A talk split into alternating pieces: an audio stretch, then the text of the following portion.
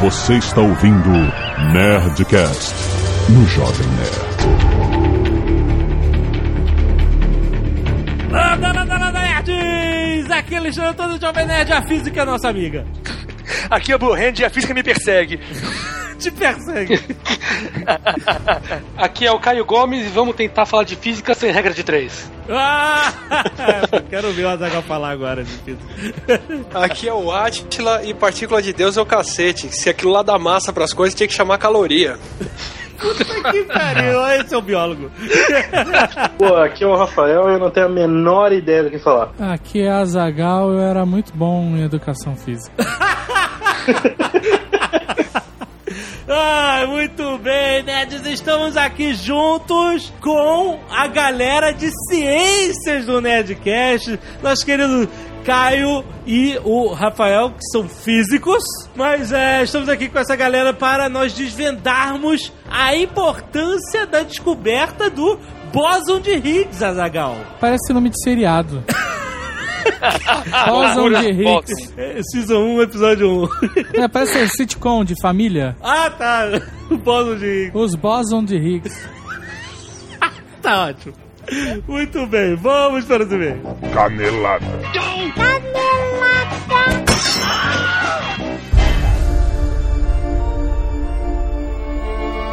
Muito bem, Azagal, vamos para mais uma semana de vez em Nerdcast. Vamos. E Azagal, queremos dar um recado em nome do nosso querido PC. Nosso querido Paulo Coelho, mago dos nerds. Paulo Coelho está lançando um novo livro, Olha aí, no Brasil e no mundo. manuscrito encontrado em Acra. O nome já me chamou a atenção. Não é interessante? Que é um manuscrito, né? Encontrado em Acra. Se o manuscrito for encontrado, significa que ele estava perdido. Ou escondido. E isso já é interessante. Sim, verdade. Acra é um nome interessante. Sim, é um bom nome, com dois seis, inclusive. Não, e olha que legal, a premissa, eu, eu, eu achei bem interessante a premissa do livro, né? O plot. Aham. Quais são os valores que restam depois que tudo foi destruído? Então, mas calma, você tem que explicar outro contexto. Outro, mas eu tô explicando primeiro esse. Porque o livro, ele, ele relata o seguinte. A gente já falou desse assunto na Nerdcast de Cruzadas. Você sabe que se em 1099 teve a invasão de Jerusalém pelos cruzados, certo? certo. E a história é que um grego chamado Copta Ah, juntou a galera. E, tipo assim, eles sabiam que iam ser invadidos e, sabe, tudo vai ser destruído, né, sabe, todo mundo vai morrer, sei lá o que vai acontecer, seja o que Deus quiser. Então, em vez de ficar desesperado, ele, ele reuniu a galera e iniciou uma reflexão sobre tudo. A vida, o universo e tudo mais. olha só. Entendeu? Eu achei aí, aí realmente- entra o seu contexto. Quais são os valores que restam depois que tudo foi destruído? É isso aí. Porque a gente já viu filmes como, por exemplo, Ensaio sobre a Cegueira, mostrando que não restam muitos valores. né?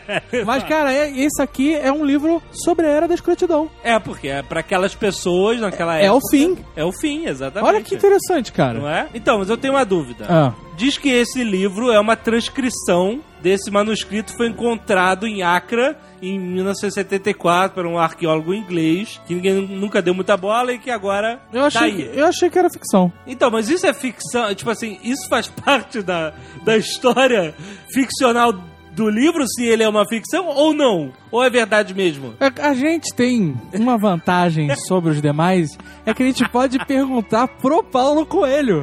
É, exatamente, acho que a gente tem que perguntar pra ele. A gente vai estar com ele em Berlim, porque ele também vai estar na Campus Party. Aham. Então a gente, o livro vai comigo na mochila pra ler no avião e a gente quando chegar lá pergunta, se é baseado em fatos reais ou não. Exatamente. Porque lembra do, do Cavalo de Troia? Sim, O JJ ele fala que é verdade. Sim, sim. Ele morre dizendo que é verdade a viagem no tempo lá. E Então- aí? É no mesmo esquema ou não é?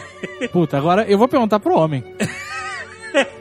Então, cara, garanto o seu manuscrito encontrado em Acra. Paulo Coelho. Olha aí, excelente.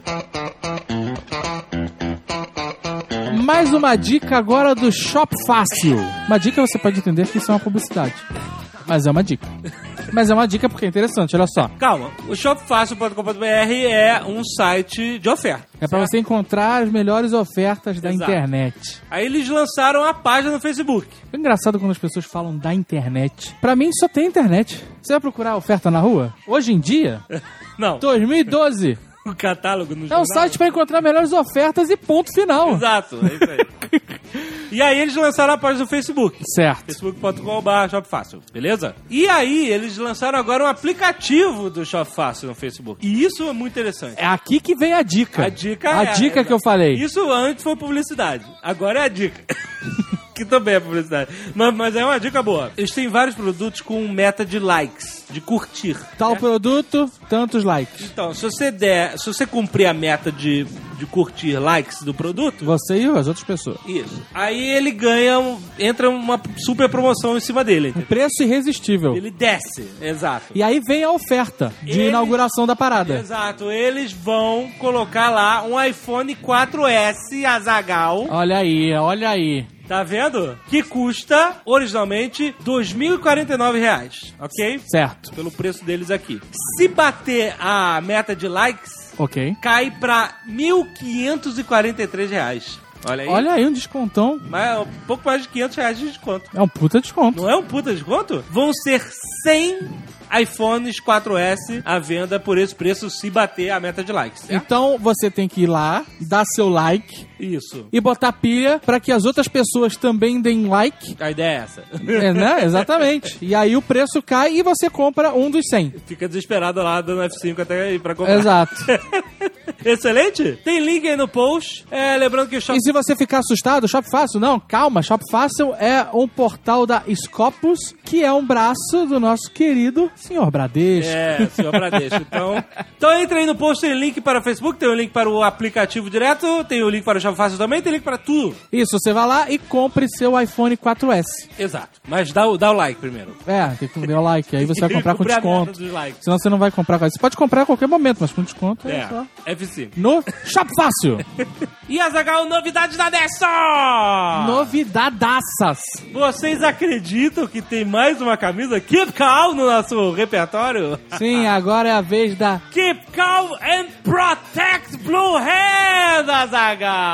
A parada não é só uma camisa. Exato. Ela é um, manifesto. Exatamente. Ela é um manual ambulante. Tinha muita gente pedindo camisas, e fazendo até camisas semelhantes, postando na, na Skynet, mas a gente já tá aqui com a lista de Keep Calms até o final do É, ano. a gente tem, na verdade, Keep Calmos até 2014, cara. Exato. mas então tá aí, você que pediu, você que queria, então mas aí, vai lá na Nestor, tem baralho Nerdcast, tem Branca dos Mortos, tem Keep Calms. As canecas voltaram. Canecas de volta. se Senhora Jovem Nerd tem. mandou avisar que tem caneca pra todo mundo. Os estoques Exatamente. estão abarrotados. Enche o seu carrinho nerd lá na Nestor.com.br. E se você não quiser ouvir relatório do último Nerdcast, você pode falar para... 18 minutos e 22 segundos. Muito bem, Azagal. Slave Robot está de férias. Sim. Carlos Voltor Quem está diria? substituindo o Slave Robot. Voltou um- Roboto. É, fazendo um ótimo trabalho. Mas ele manda aqui o, o relatório. Sim. Muitas pessoas gostaram do nosso último Nerdcast. Muitos Em- e-mails, hein? Muitos, muitos e-mails, é verdade. É, tem links aqui, vários nerds mandando links. é, ah, sim, não relacionado ao Nerdcast, mas relacionado aos livros da Nerd Store, da Nerd Books. Saiu uma matéria no G1 sobre a Bienal do livro e quais são os livros preferidos dos internautas. E a gente saiu lá com. Quer dizer, a gente não, né? Outra coisa que eu acho legal é o termo internauta. Internauta. Você se considera um internauta? É, todo. É, exato, né? Existe alguma coisa sem ser internet? Exato. Todos são internautas. que mais? E Agora, ach- achei bem legal, assim, né? Os nerds mandaram tanto o Branca dos Mortos quanto o protocolo Blue Hands, né?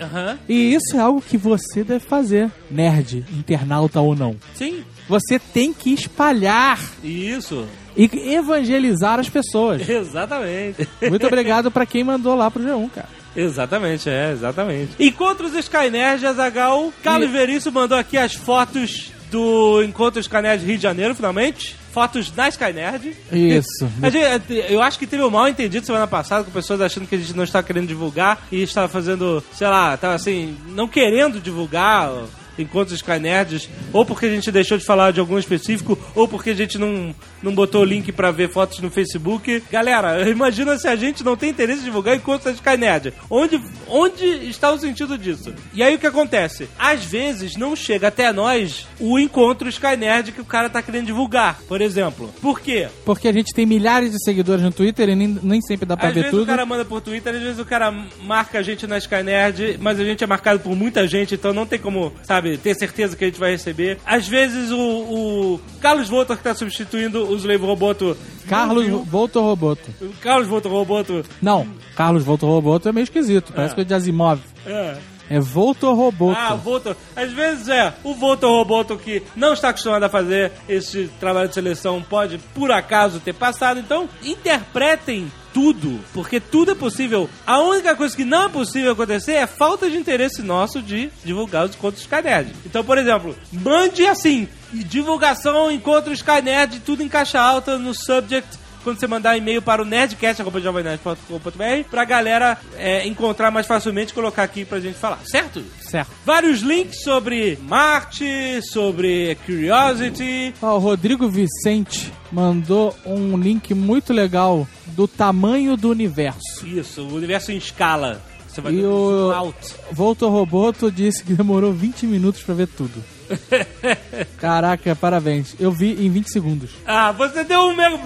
É irado, é irado. Você vai pro mínimo e depois vai saindo. Assim. É, maneiro, É muito maneiro. Clica aí pra vocês verem. Mas é legal porque você pode ir vendo, saindo, entrando, né, das coisas, mas você pode clicar nelas e ler informações. É, muito, muito maneiro, maneiro, muito, maneiro. Vídeos enviados Symphony of Science. É, como nós encontramos centenas de planetas como a Terra. Também tem vídeos sobre a Opportunity e a Spirit. Várias pessoas que decidiram fazer uma, uma edição de vídeo em cima do áudio do Guilherme Briggs lendo o texto do Carl Sagan. Muito bom. Até o Guilherme Briggs mesmo fez um vídeo que também está lá no post do último Nerdcast. Tem um link aí pra vocês verem e darem vo votarem quem fez a melhor, Quem fez a melhor a melhor edição. Exato. Artes dos fãs, Denis Oliveira manda uma caricatura do Lovecraft. Everton manda Walking Nerd. Walking Nerd, muito Walking maneiro. Nerd fofinhos, eu diria.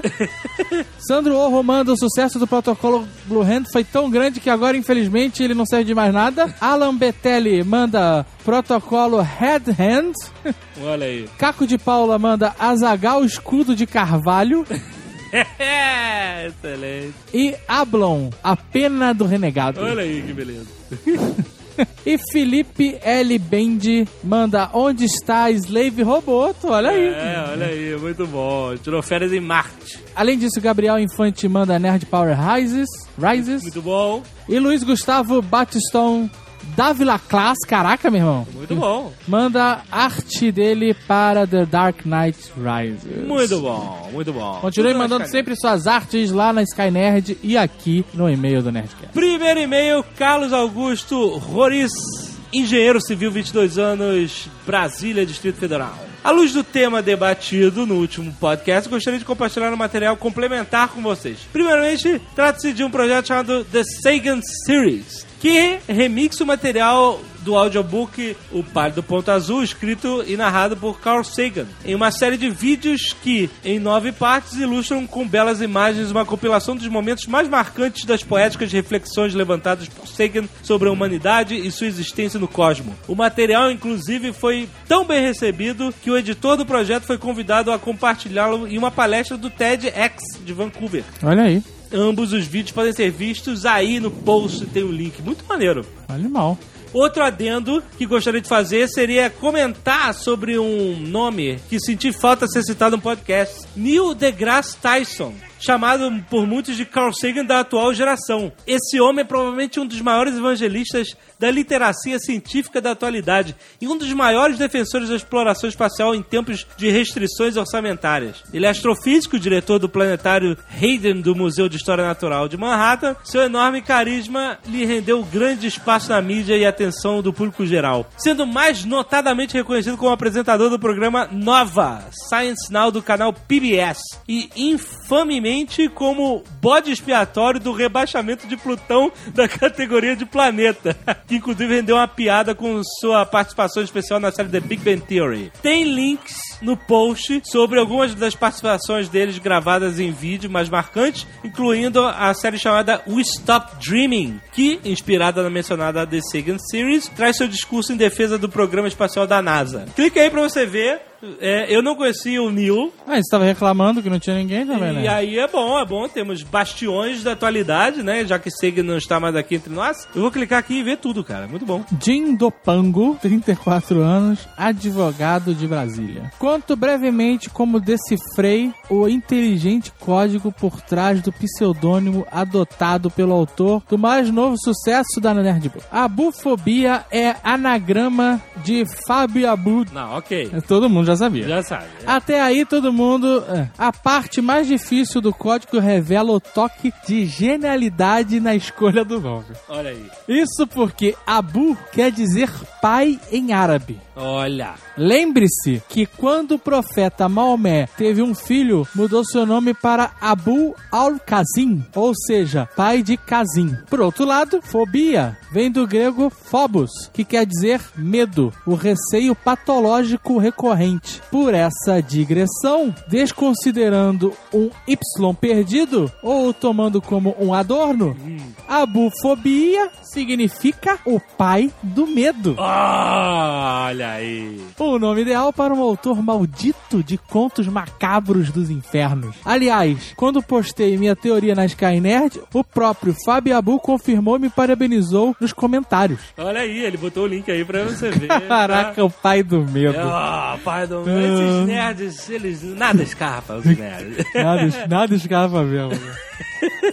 Rafael Alves Frasson, 20 anos, Vila Velha, Espírito Santo. Estudante de Física no Instituto Federal do Espírito Santo. Não queria dizer nunca tal coisa, mas nosso querido Blue Hand disse uma canelada ao falar sobre que o telescópio Hubble se locomove utilizando propulsão a jato. Mas isso está completamente errado.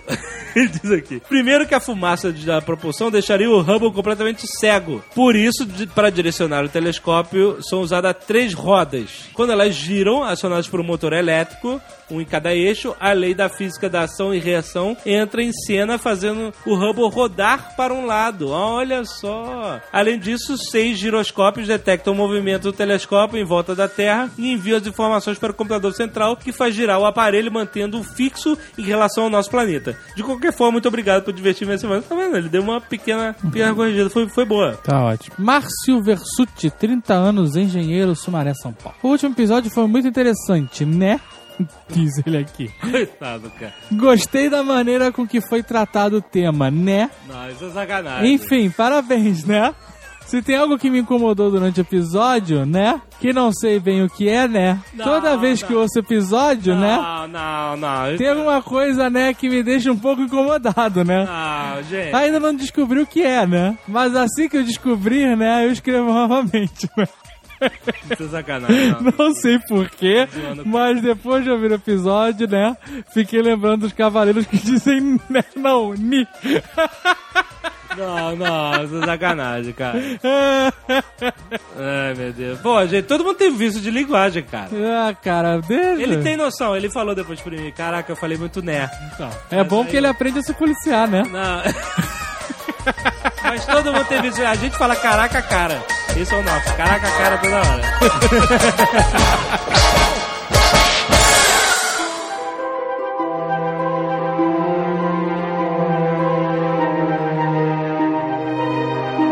Muito bem, senhores. Eu acho que o maior desafio nosso neste Nerdcast é nos manter na pauta. Na verdade, o maior desafio é me manter acordado. Por quê, cara? Eu já vi várias entrevistas na imprensa convencional, na televisão e tal, com físicos explicando o bóson de Higgs depois do anúncio e tal. É, e ninguém, cara, consegue se manter na, no, no assunto, cara. Eu acho que os jornalistas ficam tão empolgados que estão com um físico ali falando sobre tantas coisas interessantes que eles, eles, eles vão longe, cara. Eles fogem do assunto fora. Eu vi um, um jornalista perguntar pro Marcelo Gleiser se ele acreditava em alienígenas, cara. E a gente tava lá pra falar do boson de Higgs, cara. Os caras. Pô, cara, tem tudo a ver. Física subatômica, alienígena, é tudo, é tudo parecido, pô. Ou o físico ou alienígena em questão também. É, Cara, é, entendeu? É, Assim, então a gente tem que realmente não, não, não cair nessa armadilha e a gente tem que falar sobre isso. E obviamente para falar sobre o bóson de Higgs, que é, não é a partícula de Deus, não é a descoberta física de Deus. Acho que a gente pode começar falando sobre isso, né, cara? Porque ele foi apelidado de partícula de Deus e já tem muitos, muita gente falando assim: ah, gastaram bilhões de dólares para descobrir a partícula de Deus e vocês descobrem Deus aqui, sabe?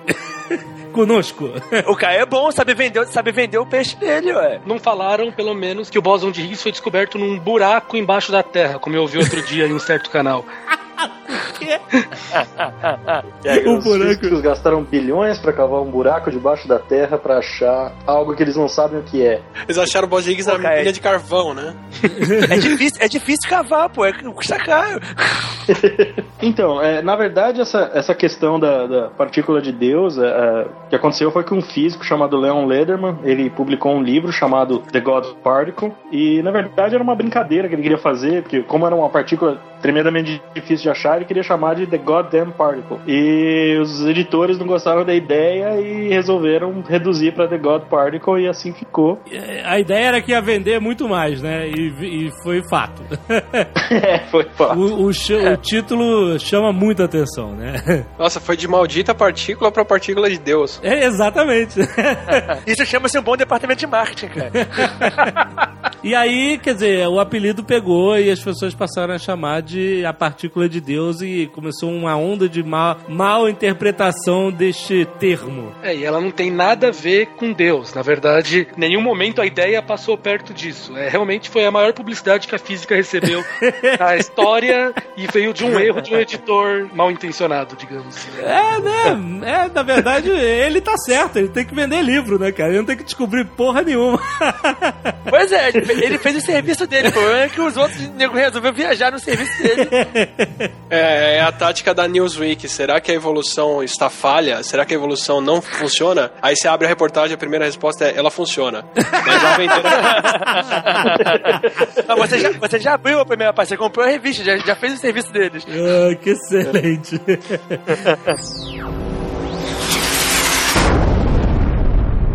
E por que, que chama Boson de Higgs? Peraí, a gente, a gente pode partir direto pro boss ou a gente tem que fazer todo uma, um, um assoreamento aqui do terreno? É, vamos pelo menos falar que, o que diabo é um bóson, né? Os Boson de Higgs. Não parece? Ah, o Zagal tá com a sitcom na cabeça. Tô, eu tô com a sitcom, cara. O John Higgs é mais fácil. Meio É, Cosby, Bill Cosby. sabe? Por que, que é o Higgs e depois o que, que é o Boson? Tá bom.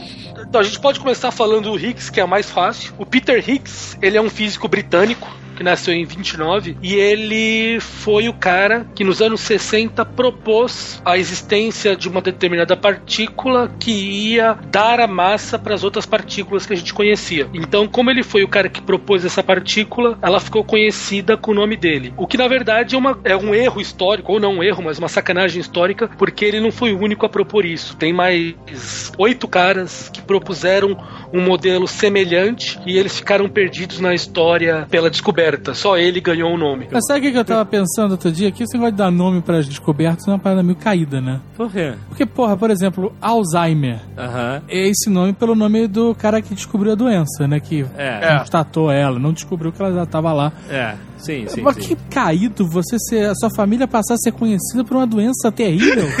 É, pois é, é caído pra Antes isso família. que é uma doença venérea. É. Coitada da família gonorreia, né, cara? Mas, cara, você tem que dar, você tem que dar algum nome. Antigamente, ninguém dava um nome que o cara que, o cara que descobriu inventava. Aí eles passaram a botar o nome do cara. O problema é que algum nome tem que ser dado pra, pra, pro negócio, né? Mas e o bóson? O que é o bóson? Quando na física a gente tem dois tipos de partículas elementares. Ah, então peraí, peraí. Bóson é um termo estritamente da física. É um certo? termo estritamente da física de altas energias. Não da é o me- nome de uma pessoa, nem uma família. Não, é o nome de uma pessoa. Ah. É o- Ah, olha aí. É. Senhor Bóson. É o, é o nome também do físico que propôs a existência desse tipo de partículas que a gente chama de bóson. Então é um nome que você tem dois nomes consequentes aí, bóson e Higgs. A gente vai ter que entrar em detalhes muito técnicos pra gente explicar o Boson. É melhor a gente dar um freio e, e- e ir um pouco mais atrás. Eu preferia que a gente desse uma voltinha um pouquinho atrás pra gente poder falar um pouquinho que bagunça é essa que a gente tá falando e daí depois a gente chega lá, que senão vai ficar uma coisa meio Certo. Vai ficar- etérea, não só para os ouvintes, mas pra vocês também, que vão ficar dormindo. O Azagal já tá dormindo aí. gente- tô acordando ainda. É, não, por enquanto ele tá, ele tá atento. Tô ativo.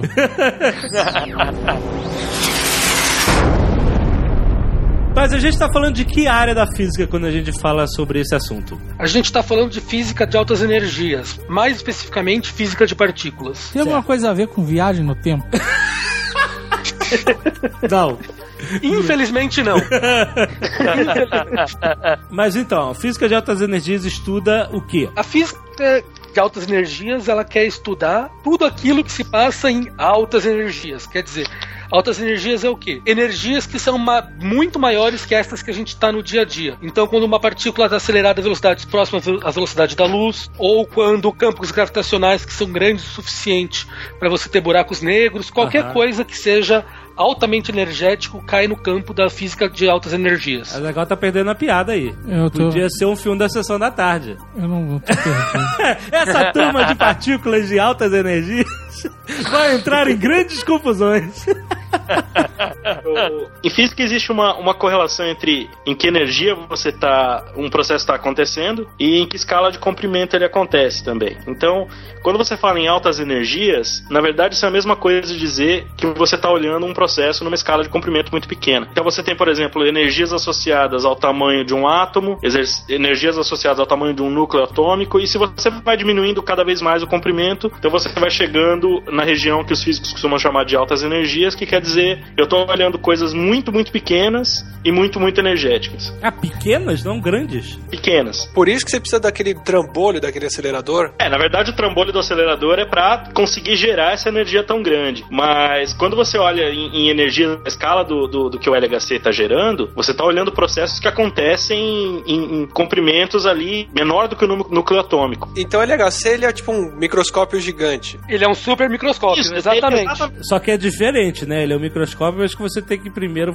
causar um impacto, né? De duas partículas pra você poder analisar o que sobra, né? Mas Basicamente. quando, quando você olha no microscópio, você não joga a luz que bate na sua amostra e volta pra você enxergar? Aham. Mais ou menos por alto, essa é a ideia que a gente tá falando. Entendi, entendi. Só que em vez de você jogar luz, como a escala é muito pequena, você tem que jogar duas partículas, uma de contra a outra, que daí sim a gente vai enxergar um monte de coisa saindo ali. Olha aí. Não precisa necessariamente Não, é- ter esse esforço todo pra enxergar um monte de coisa.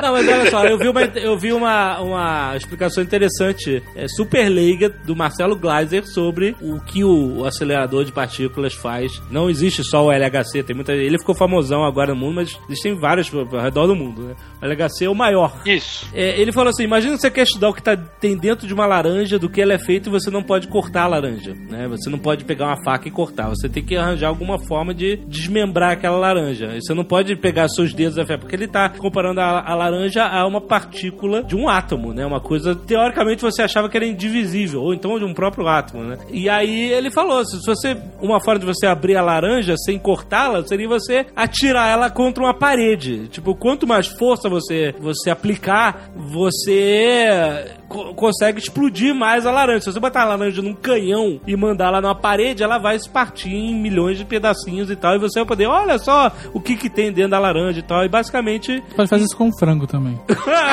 Mythbusters já fizeram com Bom, os frango. Mythbusters fizeram. Aí o Exatamente. episódio de Mythbusters, pois é.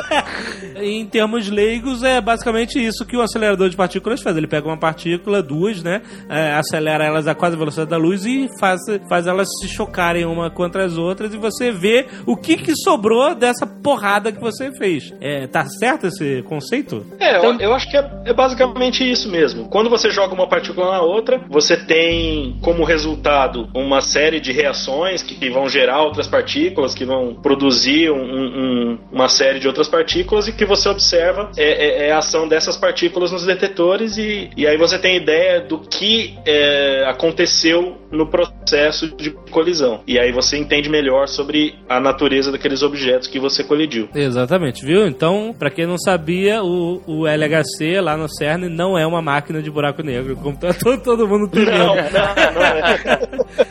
Essa história do buraco negro é engraçado porque todos os aceleradores que foram lançados nos últimos 30, 40 anos sempre a história do buraco negro que vai destruir o mundo volta. então, Com certeza. Mas você tem pensado do lado do, lado do, do cara fatalista de quer inventar uma desculpa pra, pra ser contra, é uma, é uma desculpa boa. Imagina, você vai discutir, fazer um buraco negro, sempre é uma parada maneira. Mas não existe nenhuma possibilidade, nenhuma, de a parada criar um mini buraco negro. eu te falo que não tem porque assim. É, nenhuma, nenhuma.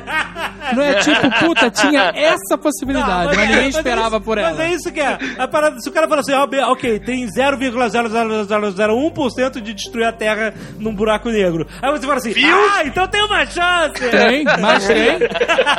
E não é uma chance, não é uma chance de acabar com o continente. É a chance de destruir a Terra.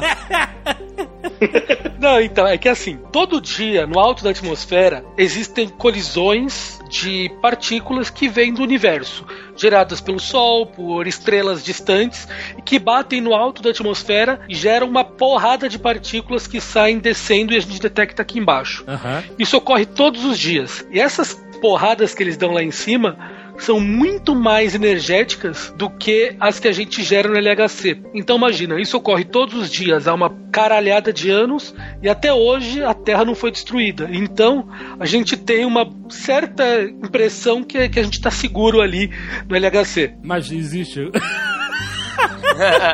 Mas a possibilidade existe. né? Então, olha, tem é, é, uma certa teoria que se ela estiver correta, pode ser que o LHC gere micro buracos negros, essa é, é uma das possibilidades, mas não existe a menor possibilidade desse buraco negro destruir a Terra, porque ele vai ser tão pequeno que ele vai evaporar em menos tempo do que leva para o detector do, do, do LHC funcionar, entendeu? Então, ele mal vai ser detectado quanto mais destruir a Terra. Como é que um buraco negro evapora? É, olha aí. Se o cara que é biólogo tem essa dúvida, O buraco negro emite radiação. Apesar de parecer um contrassenso isso, o buraco negro emite radiação. E com isso ele pode perder massa. E se ele é muito minúsculo, ele, ele emite radiação com mais uma taxa maior. Então ele evapora mais rápido. Então, é essa radiação que ele emite é que é, é- que é um, um buraco negro evaporar. Ó, tá vendo? É assim, o buraco negro evapora.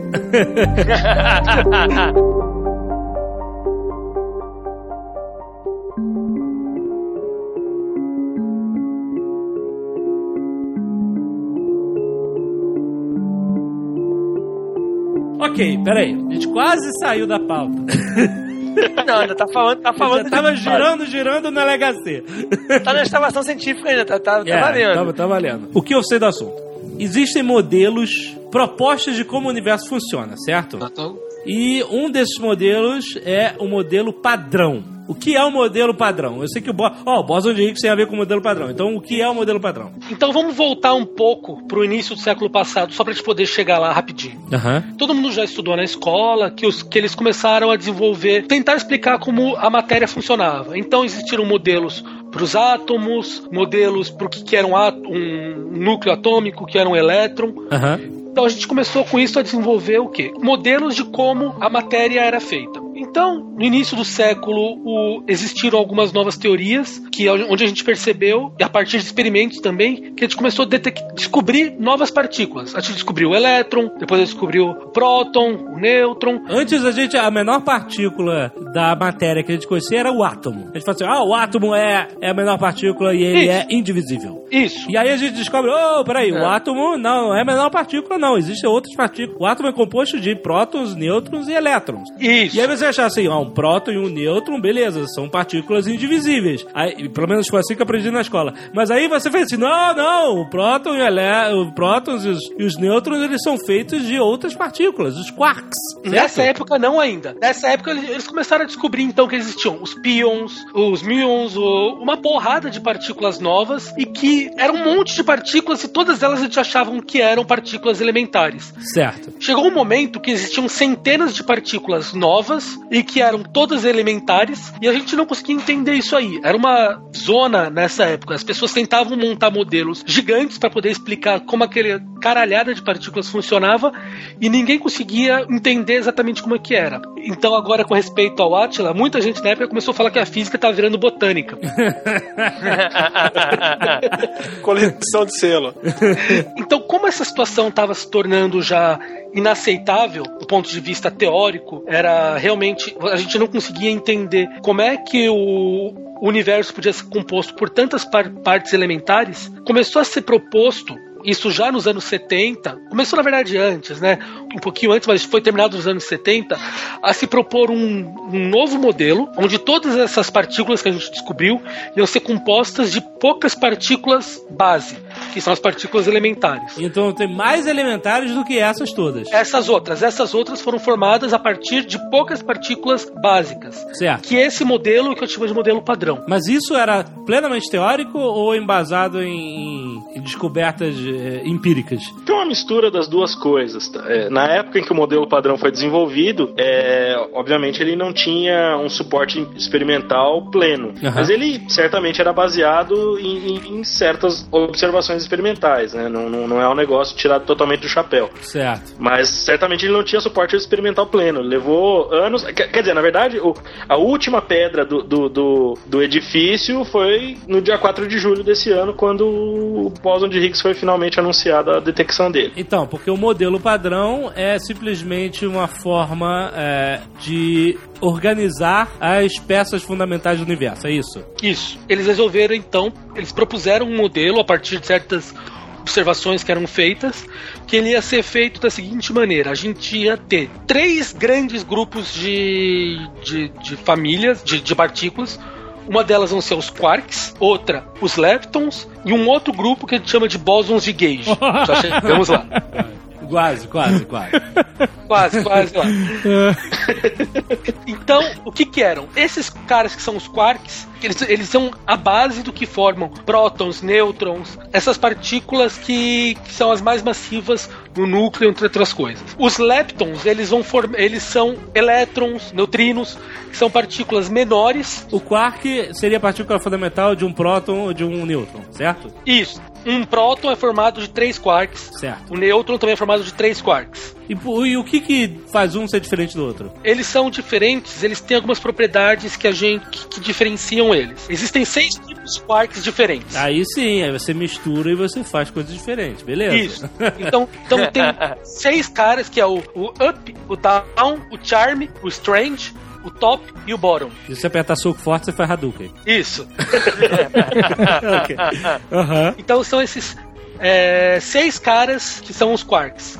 Toda a matéria que a gente vê no nosso dia a dia é formada só por dois: o up e o down. Certo. Um próton, ele é formado de dois ups e um down. Hum, O nêutron é formado de dois downs e um up. e um up, ok. Então, toda a matéria que a gente conhece no dia a dia, ela é formada do quê? Ups, downs e elétrons. De toda a matéria que a gente vê no nosso dia a dia, tá nessa primeira etapa aí. Então, esses caras, a gente junto com um, terceiro, um quarto cara, que é o neutrino do elétron, só um nome que não importa agora, eles formam uma família de caras, porque eles quase sempre aparecem juntos. Certo, beleza. Então, beleza. Eu, na, eu aprendi na escola que o próton e o nêutron eram indivisível. Isso. Eu aprendi isso na escola. A escola falou essa porra pra mim.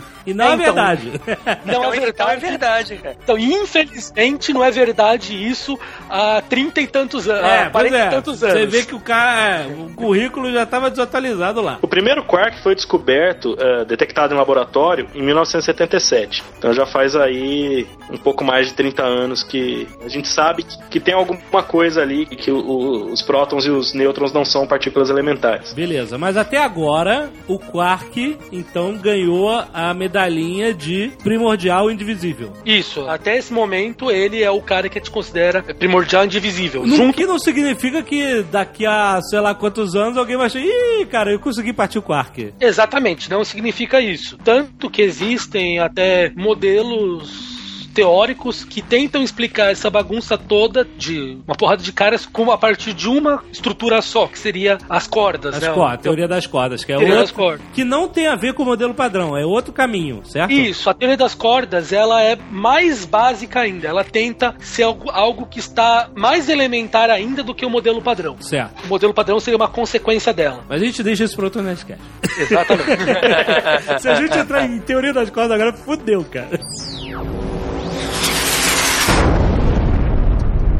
Então vamos voltar para o modelo padrão. O modelo padrão ele vai pegar essas é, partículas fundamentais que incluem os quarks ups, downs, left, right, forte, start, select e vai pegar é, elétrons que também são é, fundamentais indivisíveis até agora, certo? E isso, caras parecidos com elétron, e vai pegar ali mais uma família de caras que são os caras que transmitem as interações. Então, que, que bagaça é essa? Como é que um elétron repele outro elétron? Eles têm a mesma carga, eles eles fogem um do outro. Como é que um elétron sabe que o outro está ali perto? Existe uma partícula que vai se propagar de um elétron para o outro, falando: opa, tô aqui, foge de mim. Ah, Então, todas as forças que a gente tem no universo, a gente acredita que existe um- uma partícula que vai fazer esse efeito de interagir com, com as outras. é, é, co- é como se fosse a regra. Isso, isso. Ela dá a regra básica. É, é o Isso. sistema analógico. Ela sai de um falando pros outros: estou aqui, trabalhem de tal maneira. É, Ou seja, a regra do elétron é repelir outros elétrons. Isso, ele vai, o que ele vai fazer? Ele vai começar a trocar uma partícula com outros caras, que é o fóton, e esse fóton vai informar que tem outro elétron ali, e eles vão fugir um, um do outro. Certo. Se você tivesse um positron, que é um elétron carregado positivamente, é a antipartícula dele, Sim. a propagação desse fóton ia fazer que eles se aproximassem. Sim, e Existem algumas partículas que têm esse papel de propagar forças. Elas não são partículas de matéria, elas são partículas de interação. Certo, então ah, isso é aí que eu queria chegar. Porque quando você fala partícula, na cabeça de todo mundo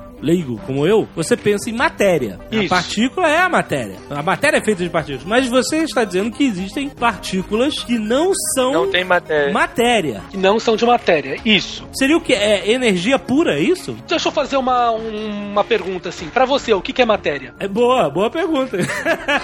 O que, que você fala que é matéria e o que, que não é matéria? Tá, ou seja, a primeira coisa que a gente pensa em matéria é o que eu posso tocar. Mas você sabe que não é só isso, porque você tem o ar, você não pode tocar o ar, mas ele está lá. Pode, pode. Ah, você, você balança a mão assim, você sente Se você tiver num carro a uma velocidade considerável, você, tá, você bota a mão pra fora, você faz aquele aviãozinho, sabe? Faz ondinha. ondinha com a mão, né? É legal fazer você isso. tá surfando, ok, você tá tocando no ar. Não ok. tá? Eu quero que Olha- alguém diga que não está. Não, e olha, então, depois que, e tem dia que eu chego no escritório e eu consigo, e eu entro no banheiro e eu quase consigo ver o ar lá também. Então é. Tá, certo, ok. Mas peraí, na minha concepção, matéria começa, na minha concepção antiga, começava no átomo. Ou seja, o átomo ele vai definir o que é uma matéria, o que, qual é a composição. Ele vai definir, né, se é ferro, se é ouro, se é, se é oxigênio, se é hidrogênio, etc. Mas você pode dizer que um próton, um, um, um nêutron são partículas de matéria também, é isso? Isso. E eles são compostos por uma coisa mais fundamental que são os quarks. Esse, esse exemplo que você deu é muito bom porque a gente pode tocar. Por quê?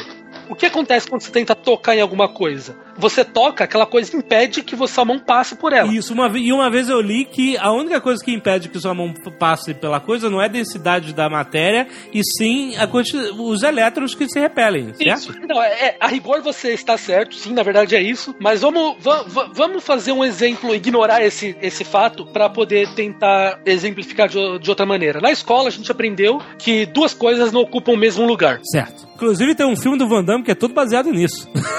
De viagem no Quando o cara encosta nele mesmo, ele- o cara, puta, explode o universo ali, cara.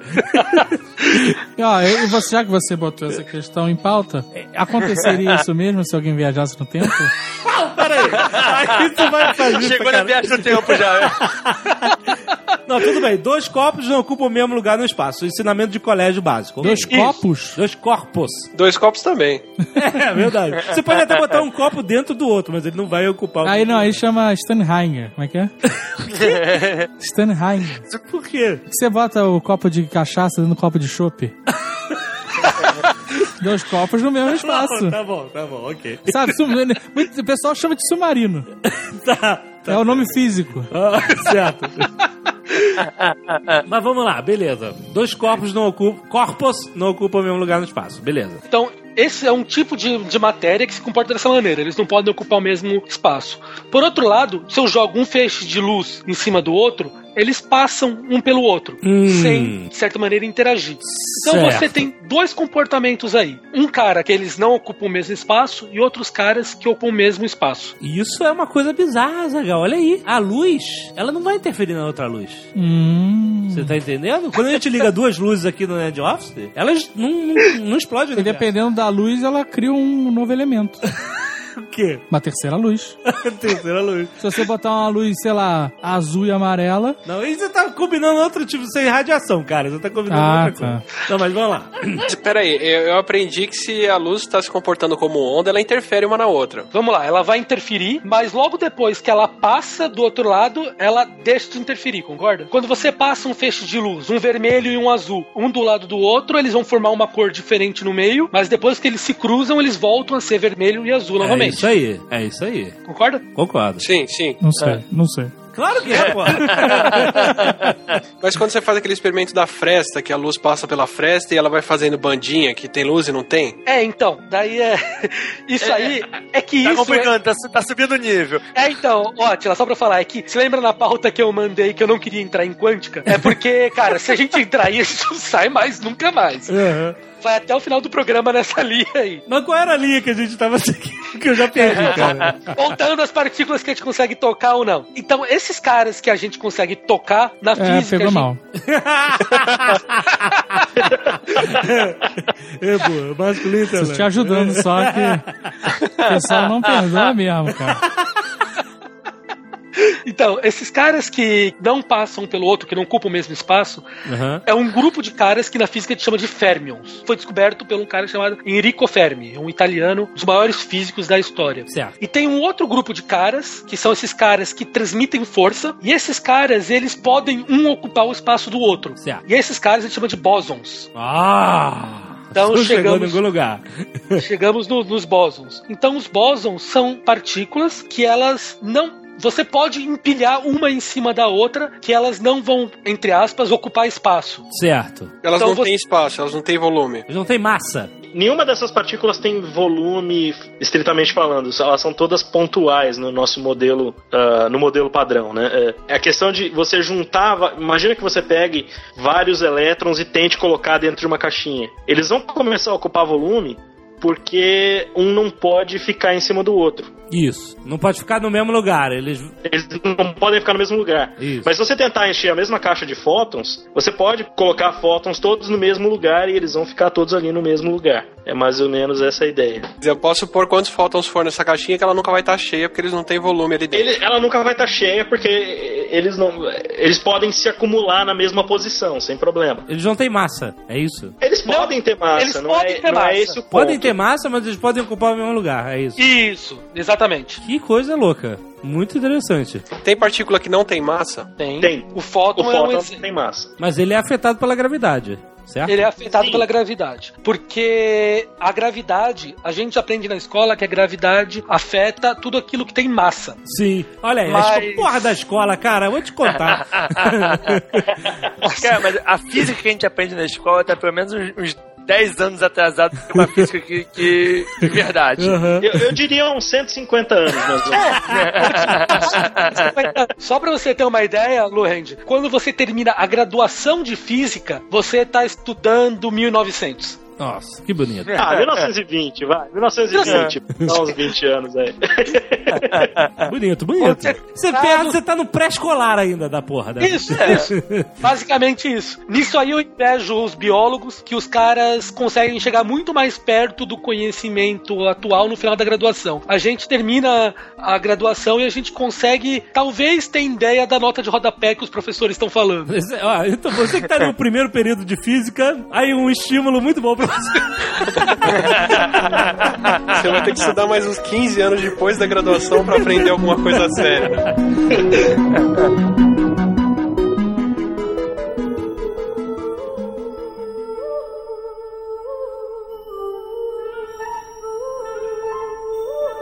Chegamos nos bósons, certo. E a gente estava definindo que partículas não necessariamente são matéria. É isso. Você tem partículas que são matéria e outras que não são. É, a rigor, a gente chama todas elas de matéria. Ah, sim. Então todas elas. Até as partículas de, inter- de interação que você mencionou. Eu acho que o ponto é que nem todas elas têm massa, que é o que a gente tá pensando É, porque a pergunta, a pergunta lá, lá atrás é assim: o que é matéria?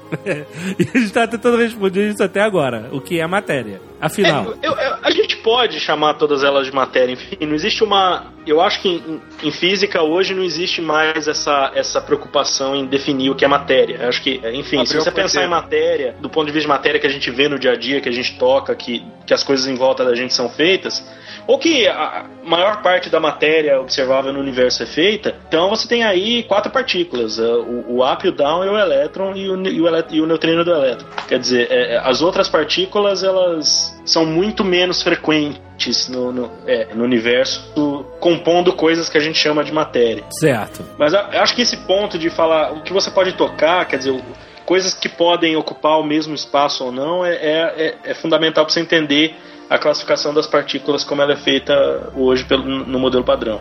Bom, a gente chegou no bóson. O que é? Bósons, como te falou, são partículas que elas são responsáveis por transmitir uma interação. Certo. Então, como é que o campo eletromagnético se propaga? Como é que corpos carregados se comunicam? Eles trocam alguma coisa. Então, eles trocam um fóton. A gente tem, a gente define que o universo ele tem quatro grandes forças fundamentais, que é o eletromagnetismo, Aham. a gravidade, Certo. a força nuclear forte e a força nuclear fraca. Certo. Com essas quatro coisas, você consegue explicar de forma elementar todas as interações que ocorrem no No universo. universo, ok. O eletromagnetismo e gravidade eu entendo tranquilo. Agora, o que é a força nuclear forte e fraca? Então vamos lá. A força nuclear fraca. É, elas são difíceis de entender mesmo. É. Como tudo na física, né? Afinal.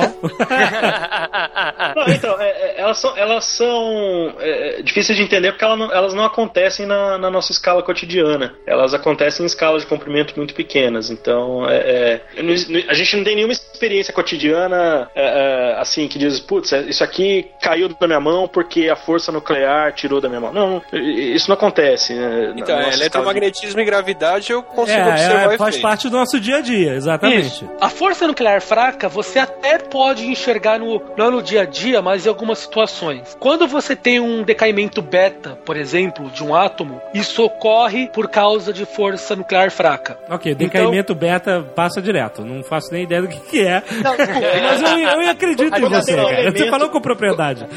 Quando- você tem um elemento radioativo que emite. é, Existem vários tipos de elementos radioativos, né? Alguns deles emitem partículas beta, que são Certo. simplesmente elétrons acelerados. O que causa esse átomo emitir essa partícula e, e se transformar em outro átomo, né? é O que causa essa radioatividade beta é a, a força eh, nuclear fraca. Então, aquilo que a gente pensa como radioatividade, tipo no acidente de Fukushima, que são a- as partículas radioativas decaindo e causando câncer nas pessoas, isso é causado por decaimento beta. Então, isso é causado basicamente na pela força fraca. Força fraca. Então, essa a gente pode até ter uma noção, no, não no dia a dia, mas nos jornais do que, que é. Certo. Agora, o Hulk seria fraco ou forte?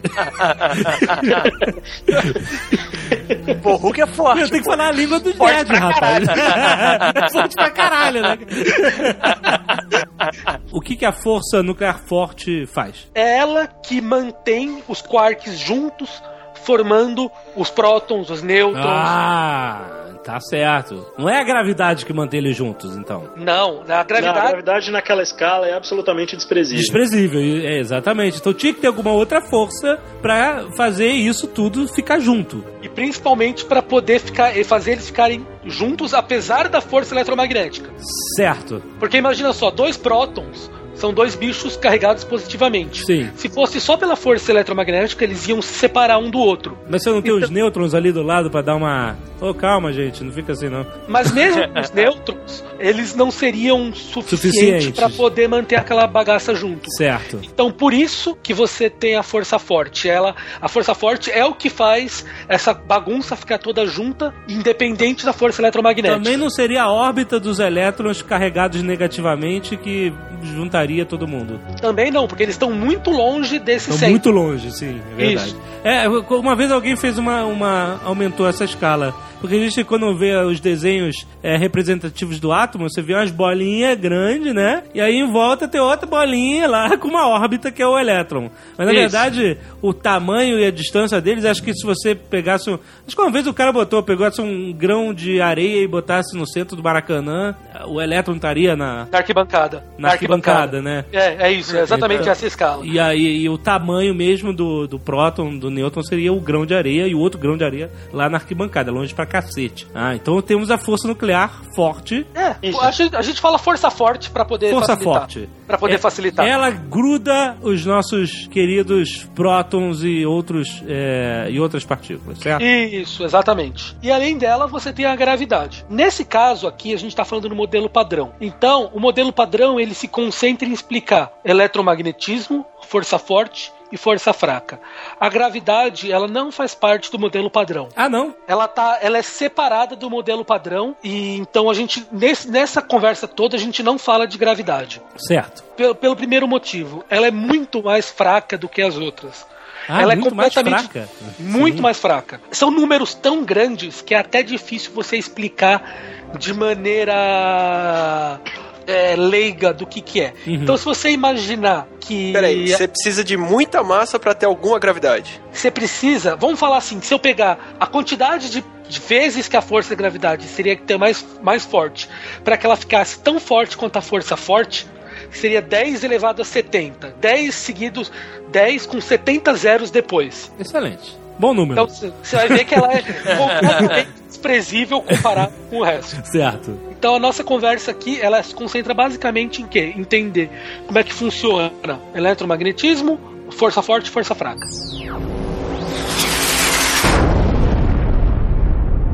Então o que você vai ter? O fóton, ele é o cara que vai propagar essa força eletromagnética. De outro lado, o cara que vai fazer o que vai propagar a força forte são os caras que os físicos chamaram de gluons, Uhum. porque eles colam os quarks juntos. Olha só esses físicos.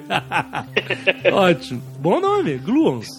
E de outro lado, você tem os caras que vão propagar a força fraca, que são dois bósons, que é chamado o W e o Z. Isso é um pouco abstrato pra mim já. Isso, é um pouco. É o, que, o que Pô, só um tá- pouquinho. qual parte tá difícil aí? Vamos lá. Eu tô tentando entender o que exatamente é a partícula. É difícil quando você fala que ah, essa partícula ele é um propagador de força. O que que, o que, que significa? Eu tô falando de uma bolinha de energia, é isso? Eu Ou vou, vamos, vamos dar um exemplo. Vamos dar um exemplo mais simples assim. Ah, Vamos falar que eu pego o meu cinto aqui. Aham. Então eu tenho um cinto na minha mão. Vou imaginar que isso aqui é o campo, que o cinto é o campo eletromagnético. Aham. Agora eu vou pegar e vou dar um nó no meu cinto. Ok. Eu dei esse nó no meu cinto. Agora vocês estão vendo um calombo no meu cinto. Aham.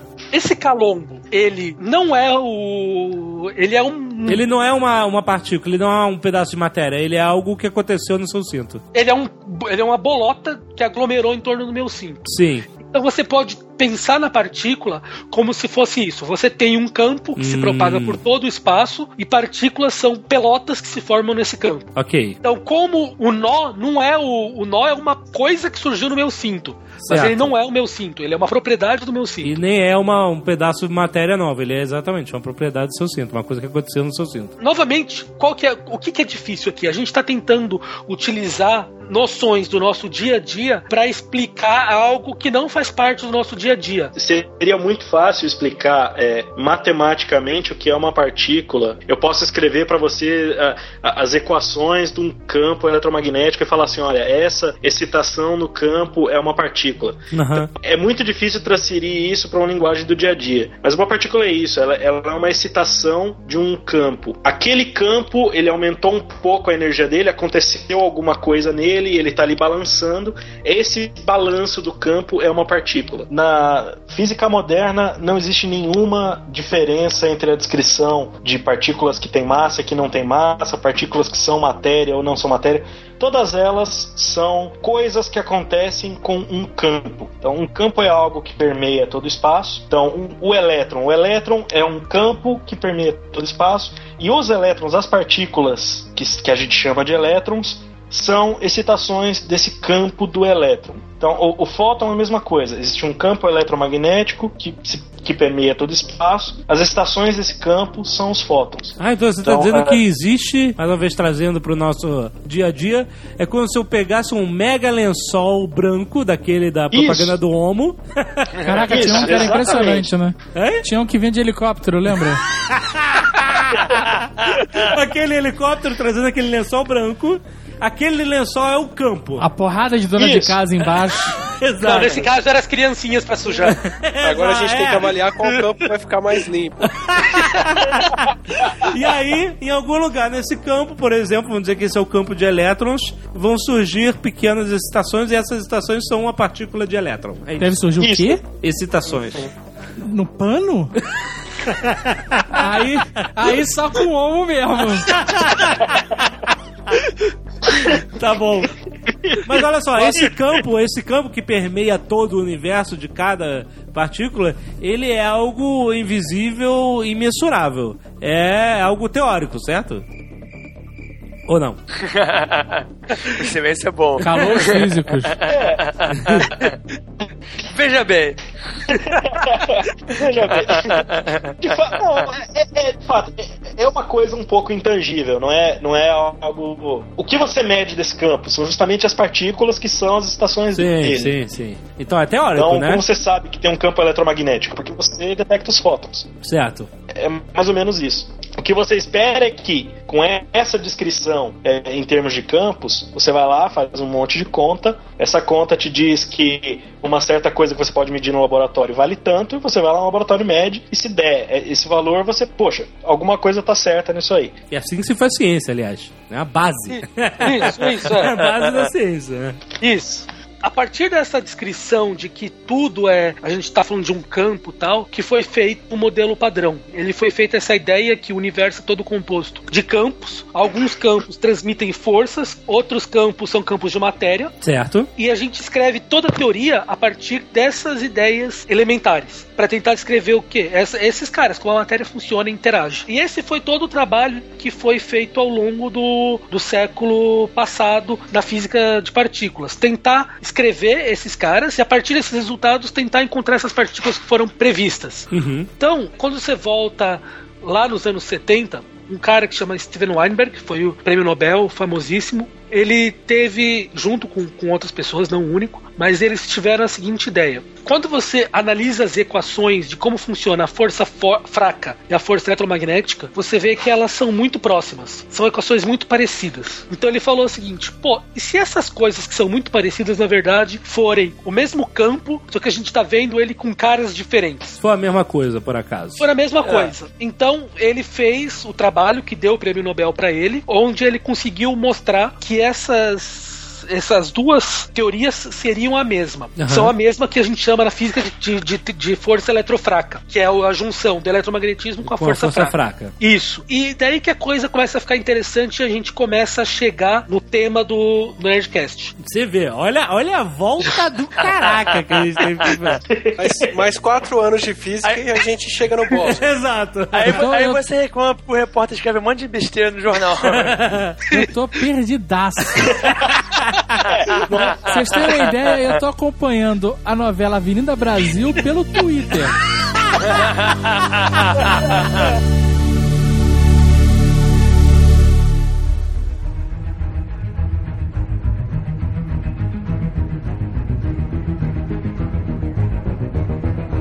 A gente falou sobre a unificação de dois campos aí. Isso. Então, qual que foi o problema que o Steven Weinberg percebeu? Que para poder descrever essa teoria onde ele juntava as duas coisas, então ele ia ter o quê? Uma parte descrevendo o eletromagnetismo e outra parte descrevendo a força fraca. Ele ia ter que escrever as equações de maneira que esses caras que passam a força, que são os bósons, o fóton a gente sabe que não tem massa, mas o W e o Z que são os caras que passam a força fraca, eles não poderiam ter massa também. Certo. Ele percebeu isso. Só que a gente detecta que eles têm massa.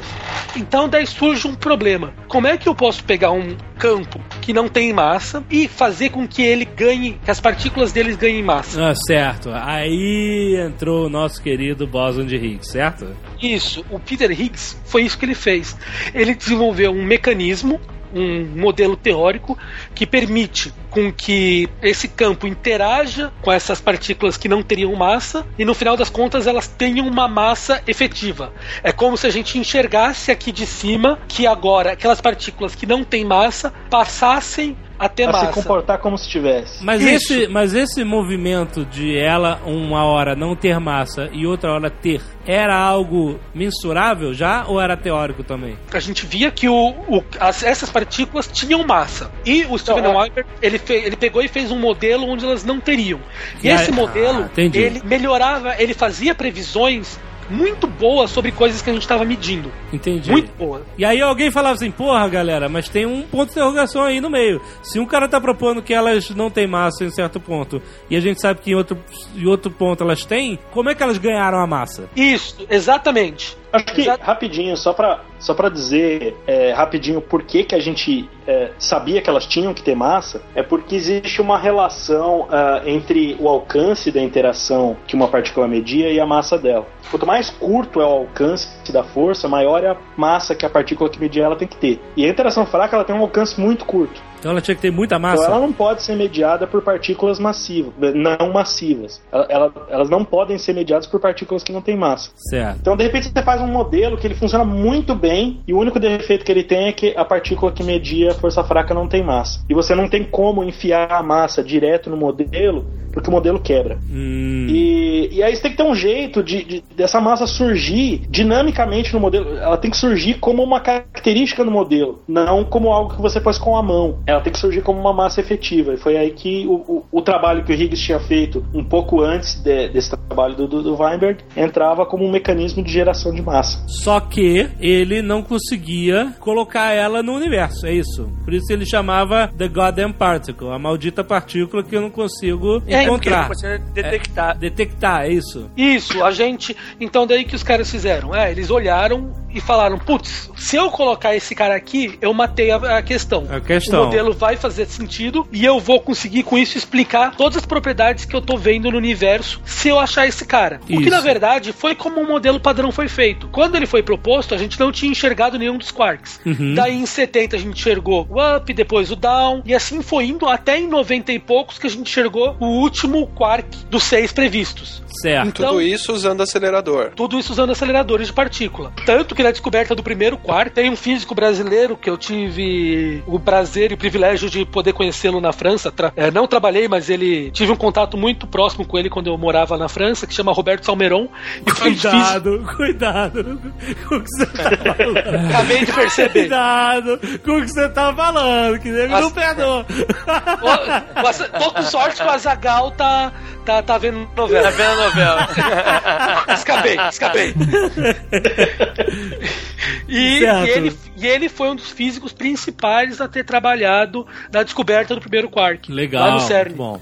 Então é um físico brasileiro aí que pouca gente conhece, mas tal, tem, é, tem uma das maiores descobertas, tá no grupo que fez uma das maiores descobertas da história da física. aí. Temos aí um modelo que foi previsto teoricamente, né? Isso. No papel, no, no, no, no vidro. Ah, todo físico gosta de escrever no vidro. Que nem... fazer conta no- na janela? Porra, eu tinha maior vontade de fazer isso, nunca, nunca funcionou. Pô, se você for lá no Instituto, na física da USP, tem aqueles aquários que dividem a- as salinhas de estudo. A gente inscrevia em todos os vidros delas todas. Era mó da, Ah, mó tá- da hora. Que legal, cara. Mas é, é- é mais pelo efeito mesmo, cara. É, é horrível ler o que tá escrito dele. Exato, aqui no Nerd Office eu tentei escrever o, nossa lista de afazeres, né? O to-do list na janela. Não, puta, ficou horrível. Não dá pra ler nada, cara. Aí, Ficava tudo torto, escroto. Mas fica bonito, fica bonito. Mas fica, ó, o efeito é sensacional. É meio house, é uma Não, coisa bonita. maneiro, ficou maneiro. Mas bom, aí quer dizer, previu-se esse, esse modelo, teo- teoricamente. Depois, com o tempo, fosse descobrindo empiricamente que todas aquelas previsões calculadas Exatamente. estavam corretas, né? Foram se descobrindo né, todas as partículas e tal. E aí empacamos na partícula maldita. Exatamente. O bóson de Higgs, que não conseguia ser encontrado. Porque o que acontece? Logo nos anos 70 foi descoberto o quark, os primeiros quarks. Então, os outros quarks, a gente tinha uma noção que eles existi- existiam. A gente foi descobrindo os novos quarks, mas a gente já conhecia um quark. O que era a questão era essa, era essa partícula que ela era muito diferente do resto, ela tinha um, um caráter central, e a gente não tinha nenhuma noção do que ela estava aparecendo. Então, antes da gente ir pra lá, ô, Rafael, manda aquela tua analogia ótima do como o bóson funciona. Para tentar entender como que como que o, o, o bóson de Higgs dá massa para outras partículas, tenta imaginar que, um, que o, o César Cielo vai nadar numa piscina olímpica, certo? Então o César Cielo é um cara Boa, você ligou com Olimpíadas, boa. Olha, aí Bradesco podia estar rápido. patrocinando esse programa. Botou Olimpíada e botou Bradesco. então, o- o César Cielo é um cara extremamente apto para nadar, então ele interage com a água de uma certa forma, que um gordinho como eu, que nunca entrou numa piscina na vida, não tem a menor chance de conseguir interagir com a água daquela, daquela forma. Certo. Na verdade, é até uma falta de interação com a água, né? Porque ele nada da maneira que a água atrapalhe ele o menos possível. Agora, se eu tentar nadar, eu certamente vou ser um desastre. Eu vou interagir pra caramba com a água, eu vou espalhar água pra todo lado e não vou conseguir andar com a mesma facilidade. É mais ou menos isso, não é exatamente isso, mas é mais ou menos isso. A interação com o bóson de Higgs, é dependendo de como a partícula interage com o bóson de Higgs, ela vai se comportar como uma partícula massiva, como um cara desajeitado como eu andando na água, se comporta como se eu tivesse umas 3 toneladas. E uma partícula leve, ela vai interagir com, com o bóson de Higgs de uma maneira eh, menos intensa, né? De forma que ele se aparenta ter uma massa menor, né? A massa efetiva dele é menor. Então é como o César Cielo nadando, que interagem com a água de uma forma eh, particular, que faz com que ele pareça ter 200 gramas. É mais ou menos essa a ideia, né? Isso não é uma, uma analogia perfeita, mas eu acho que é, uma, é bem próximo do que está ali acontecendo de verdade. Eu não entendi a analogia, mas sério. o que, que o Higgs é nessa. O bóson de Higgs é nessa analogia? Entendeu? O bóson de Higgs é a água. Ah, tá. Não tem como fazer uma analogia com máquina mortífera? Vamos lá, cara. Sei lá, vamos ver. Com máquina mortífera é foda. Não, cara, não, não, não. não. Mas Tá a, maluco. ideia é assim, é a minha interação com a água que torna difícil andar na água, certo? É o atrito da água, é é eu empurrando a água pra lá e pra cá que torna difícil andar na água. Então eu vou me mover devagar e eu, eu vou tentar fazer força pra andar e não vou conseguir. Ou seja, eu vou me comportar como se eu fosse muito mais pesado do que eu sou. Então, as pessoas viam você assim, se estrebuchando e viam o César Cielo, tipo assim, acelerado em direção a- ao outro lado da piscina. E eles falam assim, porra, meu irmão, tem que ter uma água aí. É, é exatamente tá isso. errada. E eles até podiam até falar assim, mas sem saber que tinha água, eles podiam olhar o Cielo nadando, pô, aquele cara é levinho, ó. Olha como ele se move com facilidade. Pô, o outro, Apesar, É, apesar não de é pesar bem quase assim. a mesma coisa que o César Cielo pesa. Daí o outro, ó, o gordinho andando ali, coitado dele. Por que será que deve pesar muito? Por isso que ele tá andando tão devagar, é pesadão tal. Aí o cara falou assim, porra, e se tivesse uma água nesse buraco aí? Aí tudo daria certo, né? E isso explicaria porque alguns caras aparentam ser pesadões, outros caras aparentam ser leves, apesar de sem eles, todos os dois pesariam a mesma coisa. Boa analogia, é uma boa analogia. Agora Então interagir com o Higgs é fazer gordice. Isso! É mais ou menos isso.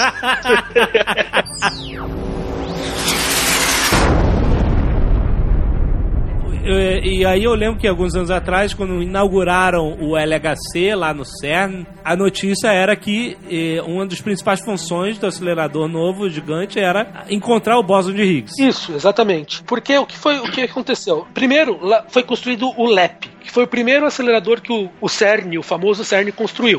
Aham. Esse acelerador ele foi responsável por encontrar O quase que, que é CERN? CERN é o Centro Europeu de Física Nuclear. De física Centre, é, Centre Européen de Recherche Nucléaire. Então, eles construíram o, o LEP, que foi um acelerador de partícula muito famoso, que foi responsável por encontrar a maior parte das partículas do modelo padrão. Na verdade, eu estou mentindo, ele foi construído em 89. Eu tô, tô louco, confundi as datas. Mas ele encontrou as últimas partículas do modelo Foi, padrão. foi lá que encontraram o WZ, né? Isso, é, foi lá. Aham. Eles encontraram os últimas, as últimas partículas do modelo padrão. E daí o que aconteceu? Tava tudo completo, só faltava construir, achar esse maldito bóson de Higgs aí. Então os americanos resolveram construir do lado deles um acelerador que chamava Tevatron, Aham. que ele tinha o objetivo de tentar encontrar o bóson de Higgs. Tevatron é o nome de Decepticon, né? Total.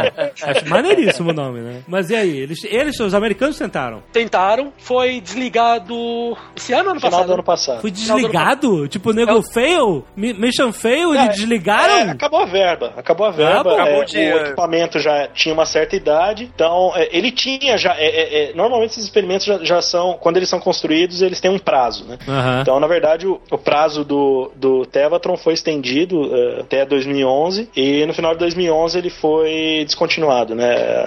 Tentou-se adiar mais uma vez, tentou-se dar mais ah, alguns anos de vida para ele, mas foi Aham. justamente na época de crise, então não. Podiam virar, um- podia virar um parque temático, né? Quantas pessoas pra girar naquela merda? E é um acelerador bonito, porque ele também tem é, aqueles aceleradores circulares, que ele tem um raio de 6 km também. Aham. Então é uma coisa bonita, gigante, você vê de cima, a Ah, região é... ele, ele, ele é na superfície? Não, não, ele é, é subterrâneo, É mas subterrâneo. por cima dele existem maquinários de refrigeração, tudo. Então você consegue ver de cima todo o raio dele Legal. bonitinho. E o, e o LHC é o maior em, em diâmetro, né? Da... É, o, o, o LHC, o que aconteceu? Em, no final dos anos 90, o LEP, que foi o primeiro, que foi acelerador do CERN, ele já era muito fraco energeticamente comparado com o Tevatron. O, o LEP é, aquela, é aquele círculozinho menor que tem dentro do. do... Não, é o mesmo círculo do LHC. Ah, é o mesmo círculo. Ah. O LEP foi desligado, foi desmontado, eles aproveitaram o mesmo túnel Ah. e construíram um novo acelerador muito mais potente Muito no mais mesmo túnel. potente, no mesmo túnel. Ah, Mesmo- o túnel já tava lá, entendi. Caraca, cara. Agora, como é que você consegue vender um projeto desse, cara? Porque deve, não deve ser barato, né, cara? É, o projeto do LHC foi em, originalmente custava 2 bilhões de euros, terminou, acho que ele terminou no final com 8 bilhões a construção. Puta, é, caraca, e nego não sabe porque que a Europa tá em crise.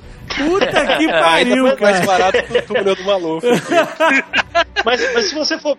Se você for ver bem, é, são 8 bilhões em 10 anos de construção, basicamente. Então, se, se você compara isso com o total do orçamento de ciência da, da, da União Europeia, não é tanta grana assim. O orçamento da- União Europeia comporta esse, esse, esse experimento com folga, se- se- sem Aham, problema. aham. Essa é uma dificuldade de se vender investimento em ciência. São investimentos caros, mas quando você compara com o orçamento de outras áreas da- da- da- que o governo tem que investir e tal, não são tão ele, ele caros não assim. custou um porta-aviões, né?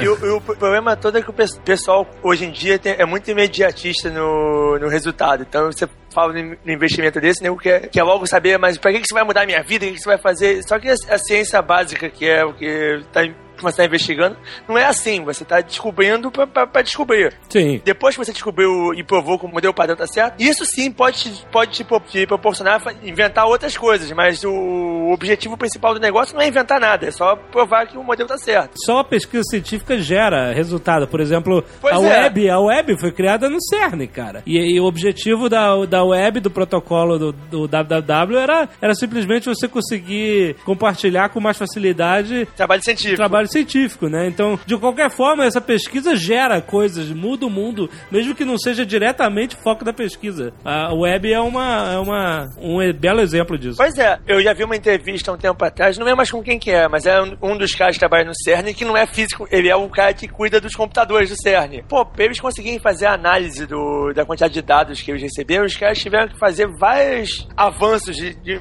de informática em termos de rede, de Aham. sistema de Sim, armazenamento, a- de as, tudo. redes, as redes gigabit, eh, as redes de, de- de alta velocidade hoje foram desenvolvidas lá também. É, o volume de dados que os, que os detectores do, do, do LHC gera é gigantesco. É comparável a, a fontes de dados eh, enormes, como sei lá, mercado financeiro, coisas Muito assim. mais, muito mais do que isso, na verdade. é, muito, é bem mais. Então, tecnologias para se lidar com a quantidade de dados que o LHC lida já estão sendo usadas por, por bancos, por exemplo, para lidar com o volume de dados que eles têm. Isso responde a toda a pergunta, né? É, o que que esse tipo de pesquisa vai mudar na minha vida? Já mudou. Já mudou Já. e você nem sabe, né? É, só pra, só pra dar um número, a quantidade de dados que o LHC gera por ano, quer dizer, isso não é só o- os dados que ele gera, na verdade, os dados que são gravados nos computadores. Sim, porque eles uma fazem co- as pesquisas, né? E É porque nego não analisa, nego não analisa para em real time que eles não são idiota, né? Eles fazem a pesquisa, Isso. gravam tudo e vão analisar depois. Isso, e os detectores foram feitos de maneira que dados que a gente sabe que não serve pra nada, que dados que são de coisas que a gente já descobriu, a gente nem grava, eles são descartados na hora. Legal. Então, se for concentrar só aquilo que é gravado nos computadores, é, é estimado mais ou menos em 15 petabytes por ano. Quanto? Eita! Um petabyte é um milhão de gigabytes. Puta que pariu! Não, gigoterabyte. É gi- um milhão de gigabytes. Um milhão de gigas, é mil tera. Mil É mil teras tera. é um peta. É. Isso. Quer dizer, é mais ou menos que o Facebook tem que hospedar de, figo de foto. Ou então um milhão de mega. Um milhão de mega? Megabytes. Um bilhão de mega. Um bilhão de mega. Um bilhão dos nossos bilhões, é. São quantos petabytes aí? 15. 15 petabytes. Isso. Imagina quanto é que é um HD de um petabyte. Faz o cálculo aí. E eles têm 15.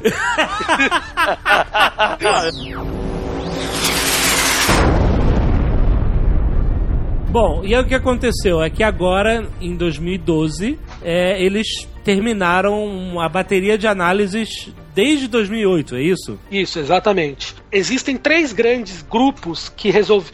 O CERN é o lugar onde está o laboratório. Então, três grandes grupos se juntaram e construíram detectores em torno do CERN, do, do LHC: o Atlas, o CMS e o LHCb. Desses três, o Atlas e o CMS estavam focados em tentar descobrir o Higgs. Era a primeira tarefa deles. Aham. Então eles ficaram todo esse tempo coletando informações. São detectores gigantes. Cada um desses grupos tem mil a dois mil físicos trabalhando neles, entre de- análise de dados, preparação de experimentos, análise de computação, para poder coletar esses dados e conseguir analisar eles. Então eles começaram a coletar os dados desde 2008, o que, que seria essas informações para poder tentar encontrar o Higgs. No final do ano passado, houve um paper conjunto das duas colaborações que mostrou uma forte possibilidade da gente ter encontrado um pulo no gráfico, quer dizer, se não existisse nada, o gráfico ia se comportar de, de- de tal- de tal maneira, Aham. de repente existia uma coisa que,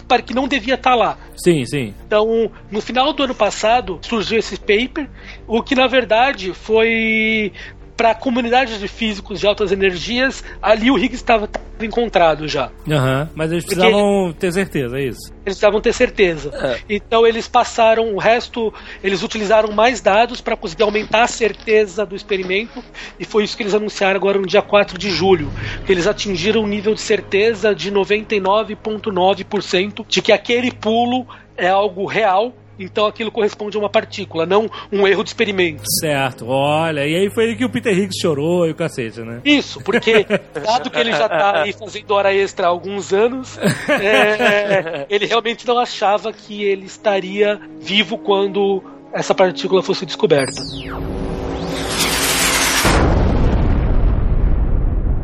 Então, o Higgs encontrado, eh, comprovado, até que, sei lá, nego que, comprove outra coisa e tal. Teoricamente, agora o modelo padrão está completo, é isso? Isso, agora que é, do foi ponto de vista empírico não falta mais nada. Mas isso significa que o modelo padrão, então, está confirmado como o- a forma como o universo funciona? Ou a teoria de quase amanhã pode chegar e. Ah! Graças a Deus, para pro, os empregos dos nossos colegas, existem coisas que não estão exatamente de acordo com o modelo padrão. Uma existe, existe Eu voto por graças ao Higgs.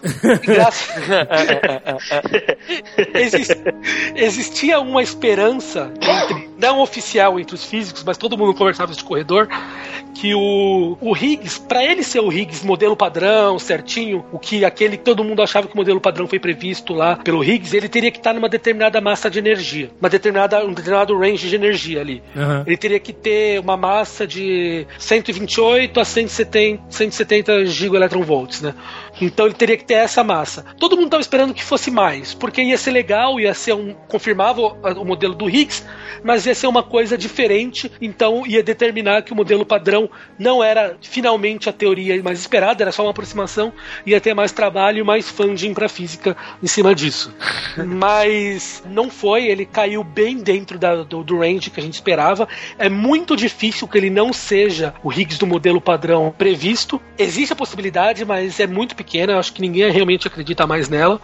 Mas existem dois resultados que são experimentais do início do- do- do- dos anos 2000, que é que os neutrinos têm massa. Essa foi uma descoberta. Pelo modelo padrão, os neutrinos não poderiam ter massa Aham. e que os neutrinos eu eles oscilam entre si. Então você tem um neutrino vindo como um neutrino do elétron, de repente ele vira um neutrino é, do míon e ele fica trocando de um para outro ao longo do caminho. Isso aí o modelo padrão não prevê. Então a gente sabe que existem dois resultados que contradizem o modelo padrão. São Ah. resultados pequenos, Aham. a gente sabe como corrigir eles, mas dão esperança de que o modelo padrão não esteja completo. E tem um outro resultado que a gente, todos esses, todos os físicos sabem, o modelo padrão não inclui a gravidade. Hum.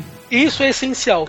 Se a gente quer ter uma teoria que explique todo o universo, seria muito mais bonito se essa teoria tivesse todas as forças junto dentro dela. Certo. Tivesse a gravidade e todas as outras. E isso, você está falando da teoria de tudo, defendida Isso. pelo Stephen Hawking, por exemplo? Existem diversas teorias de tudo. A teoria de cordas é uma teoria que tenta explicar todas as interações da natureza Aham. a partir de um conjunto de, de equações único. Existem outros que vão, que existem e tentam fazer esse papel também. Então, quer dizer, a descoberta do bóson de Higgs foi uma grande vitória para esse modelo padrão, para esse tipo de pesquisa, mas ele não ainda não, não quer dizer que acabou a pesquisa na área. É como se o Corinthians ganhou a Libertadores, mas, porra, ainda tem o Japão agora, maluco. Exatamente. Você é campeão, beleza, todo mundo grita, mas, porra, amanhã tu pode tomar um pau lá do, do Chelsea, né, cara? Tomar um pau.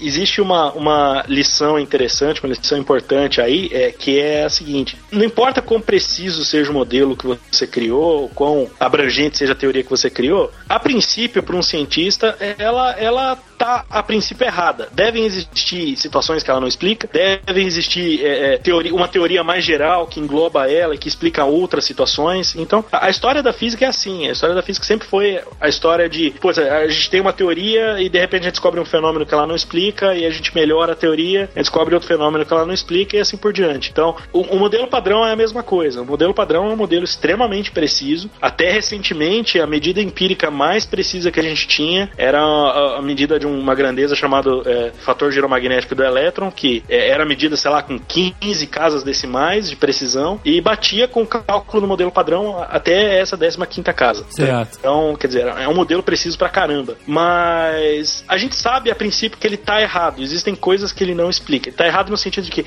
existem fenômenos que a gente conhece que não estão no escopo do modelo padrão. Mas o modelo padrão está destinado a ruir diante disso? Ou alguém pode amanhã anexar um, um, novo, um novo cálculo, uma- um novo modelo ao modelo padrão? É que eles pegaram o maldito costume da biologia de terminar todo artigo com mais pesquisas são necessárias. Mas é assim que você garante, se garante seu salário, pô. É assim, é, assim como ninguém, ninguém vai usar o modelo padrão para tentar calcular, por exemplo, sei lá, eu vou criar uma antena aqui para fazer uma transmissão de rádio. Eu não vou usar o modelo padrão para calcular qual- tamanho tem que ser minha antena. Eu vou usar o mesmo eletromagnetismo que foi descoberto no século XIX. Aham. Então, assim como o, o- o eletromagnetismo foi des- descoberto no século XIX, que a princípio é um modelo que está errado, porque o, o modelo padrão é um modelo mais sofisticado que inclui o eletromagnetismo como ca- caso especial. É, mas, é, enfim, esse modelo está lá, ele funciona muito bem numa certa, num certo domínio de aplicação. O modelo padrão funciona muito, muito, muito bem dentro do seu domínio de aplicação, que é explicar o que acontece em certas escalas de energia com a- o eletromagnetismo a- a- e as forças nuclear forte e fraca. Não, mas então, não, mas eu perguntei o seguinte: alguém ainda pode anexar, se o modelo padrão não prevê tudo, mas alguém ainda pode anexar É. um novo, um novo tipo de, de pensamento, um novo cálculo para que o modelo padrão eh, também observe todos esses fenômenos que ainda não foram anexados, por É, exemplo, a gravidade? ou Essas etc. coisas, essas coisas que o Caio citou, as oscilações dos neutrinos e, o fato de que o neutrino tem massa, é, eu acho que elas podem ser incluídas como coisas a mais no modelo padrão. Agora, a gravidade, a gente tem que partir para algo bem diferente do modelo padrão. Eu acho que não tem muito, muita saída aí. Porra, então os físicos estão em guerra agora. Existe guerra civil, né? existem dois lados: Capitão América e o Homem de Ferro, cara. É modelo padrão, teoria de cordas, teoria de tudo e tal. Quer dizer que a força que inaugurou a física é a que é menos compreendida até agora. É, é a mais filha da puta até o momento, né? É. Mas olha só, eu quero saber o seguinte: a minha maior dúvida dessa história toda. O quanto verídico é o Tony Stark construir um acelerador de partículas na sala dele? O primeiro acelera- os primeiros aceleradores de partículas que foram criados são os, os ultrapassados tubos de raio catódico, que eram as coisas que, que faziam as TVs antigas funcionarem. Olha. Então, é um, é um troço que cabe em cima de uma mesa. Claro que ele. Eu, eu tenho Então um é acelerador na possível? minha Não, sala. claro que não é verídico, porque não é, um, não é um, uma forma de energia absurda que vai alimentar uma armadura que voa. Não, tipo, isso não dá pra fazer. Ah, é muito bom. Mas, eh, mas agora, do outro lado, tem um físico muito famoso, o Richard Feynman, o físico talvez mais irreverente de todos os tempos. cara é conhecido por. Quando ele ganhou o Nobel, os jornalistas pediram pra ele mandar uma foto pra ele botar pro, no jornal. Ele mandou uma foto dele num- numa banheira de motel com três putas. Caralho. que maluco. Então, e ele, quando tinha 12 anos, ele construiu na garagem da casa dele um acelerador de partículas bem razoável, já comprando material de elétrico na- no mercadinho do bairro Caraca, ali. eu não acredito. Então é possível, cara. Eu jurava que era do... Caraca, ele botou o escudo do Capitão América embaixo pra nivelar? Caraca, Jovem cara- Nerd não leva fé no Tony Stark, cara. É muito triste isso. Agora eu quero saber, o quão verídico é o pai do Tony Stark colocar uma linha de pensamento na maquete da Feira Mundial da Stark Corporation pra fazer o filho dele, anos depois, criar um novo elemento. Ou um acelerador de partículas da sala. Aí eu já não sei.